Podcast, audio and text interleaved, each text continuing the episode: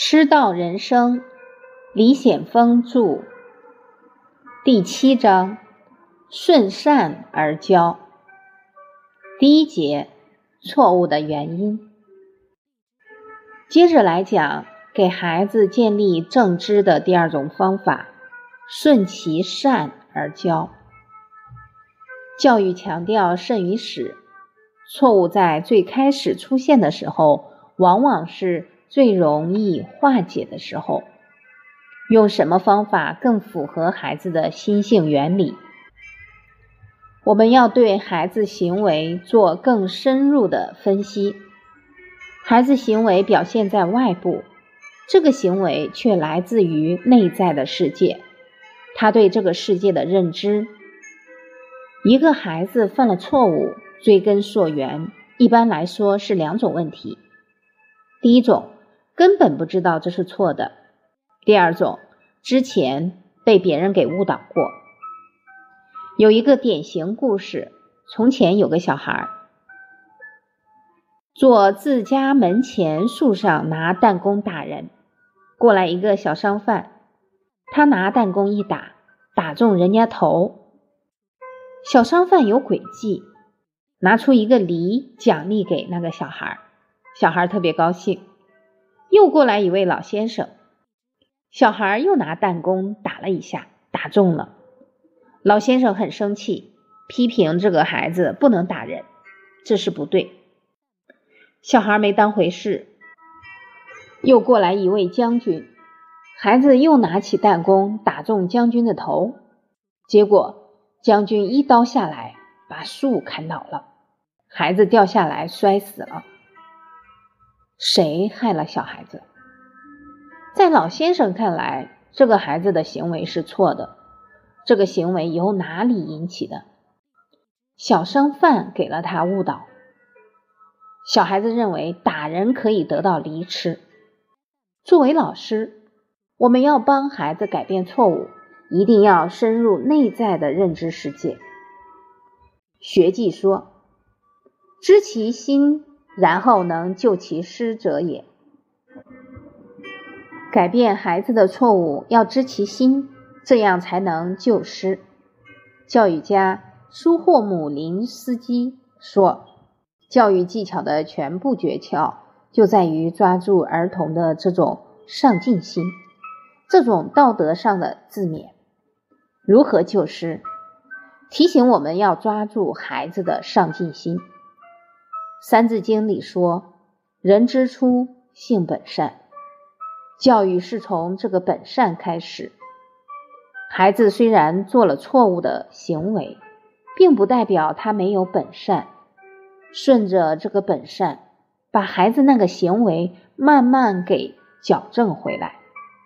首先，明确标准：什么样行为是错的，什么样行为是对的。所谓错误。就是一个孩子对他人造成了伤害，而正确就是友好的利他的行为。形成这种行为后，用什么进行扶正呢？用本善。当本善被启动，引导孩子体会他人感受时，孩子自己会发现，原来这么做是错的。有一位父亲，孩子早上起来。奶奶给他做早饭、穿衣服，结果奶奶稍微忙乱一点，孩子就发脾气，嘲讽奶奶：“你好笨呐！”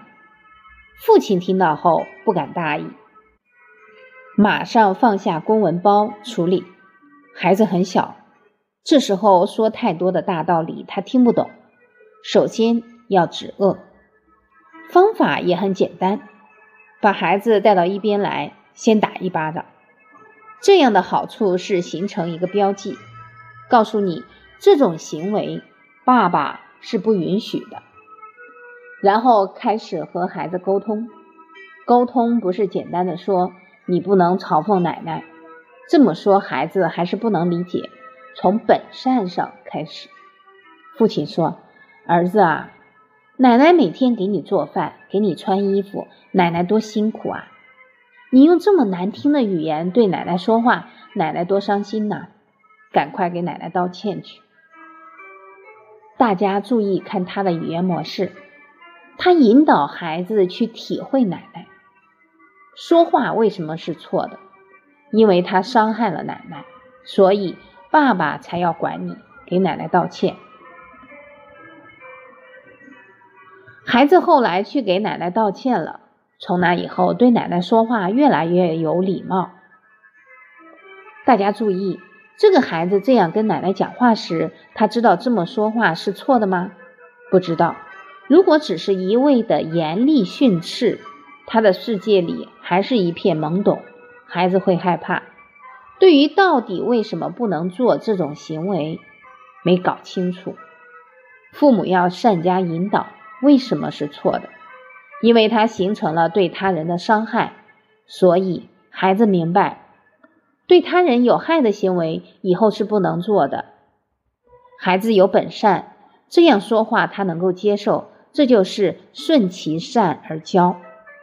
顺善而教，不是只谈行为本身，而是说明这种行为所产生的对他人的结果，让孩子去感知他人。在学校，两个小朋友发生冲突了，老师没有着急批评哪一个，先不要批评。